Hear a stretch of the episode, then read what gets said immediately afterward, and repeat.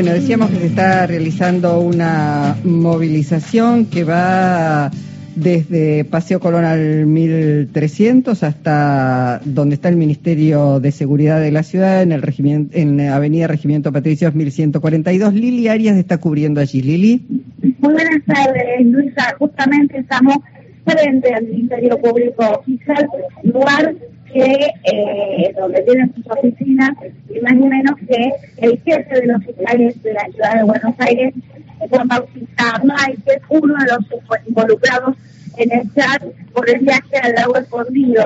Este, esta convocatoria que vos decías recién la realiza el Frente de Dos porteño y por eso se agruparon las distintas organizaciones políticas, sociales y sindicales y la consigna principal basta de magia. El Lago López de la CTA, desde la CTA, es el que vamos a realizar y Eduardo, eh, ¿qué se espera? Porque ya se pidió la legislatura eh, porteña un pedido, por lo menos, de explicación al jefe de, perdón, al ministro de Seguridad de la ciudad de Buenos Aires, estamos hablando de Marcelo de Alejandro, pero ¿qué se espera de esta marcha qué se espera del Público Fiscal también? Se espera que terminen renunciando Maíquez y Alessandro. Maíquez, el fiscal general, eh, Juan Bautista Boletita Maíquez, el que dice vamos a conseguir una boletita y lo cubrimos. Ese es el fiscal general de la ciudad, ese es sinvergüenza. Y la renuncia de Alessandro, eh, un apretador serial de estudiantes, de docentes, de comunidad educativa. Eh, fueron al lago escondido, eh, son súbditos del poder económico, hicieron algo impropio. En el caso de Alessandro, diciendo, mandame que lo quiere denunciar, que lo mando a una alcaldía. Ahí lo van a saber tratar. Entonces, eso es una barbaridad. Esos dos funcionarios no pueden seguir en el gobierno de la ciudad. Y por supuesto, los jueces habrá que hacer el juicio político, pero los funcionarios de la ciudad tienen que renunciar. Y eso es lo que le exigimos a la reta. Luisa Balmagia en estudio de Radio Nacional te está escuchando, Eduardo. Hola Eduardo, ¿cómo estás? Bueno, gracias eh, por atendernos, por estar en esa movilización. Aquí estamos con Jorge Alperini. Quería preguntarte porque, eh, digamos, distintos gremios están exigiendo directamente la renuncia a estos funcionarios, pero hoy en la legislatura se pedía tratar el juicio político y lo planteo así porque un juicio político eh, amerita toda una investigación para saber si esos funcionarios finalmente deben ser o no destituidos de sus cargos. Y sin embargo, el PRO con sus aliados se ha negado a dar ese debate, digo, planteando sencillamente, bueno, analicemos la conducta de estos funcionarios. Si queda alguna duda, yo creo que no, de su inconducta, de su falta de cumplimiento de leyes de ética pública, etcétera, etcétera, pero ni siquiera se animan a dar el debate y obturan esa posibilidad. Absolutamente, por eso la renuncia. Mm. No se animan ni a dar el debate porque los votos los tenían para que no salga el juicio político.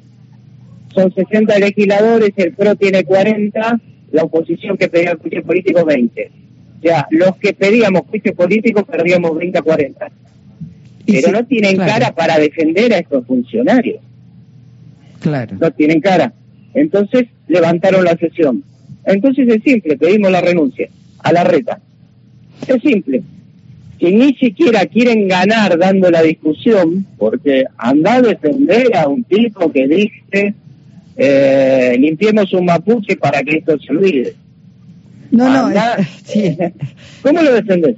Los 40 que tienen que votar en contra del juicio político, ¿cómo decirles a ese tipo? Es un audio. Lo que digo, esa frase, eh, igual que la de la boleta, son audios. ¿Cómo los defendés? Claro. ¿Cómo eh, la mano?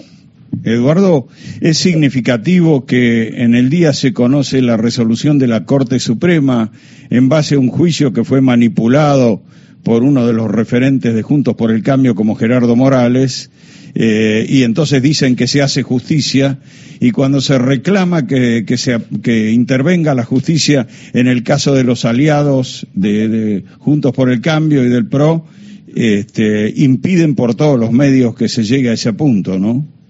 Absolutamente, por eso estamos acá, para darle inicio al fin del lawfare. Mm. Vamos a pelear por Milagro Sala, injustamente condenada por la Corte Suprema.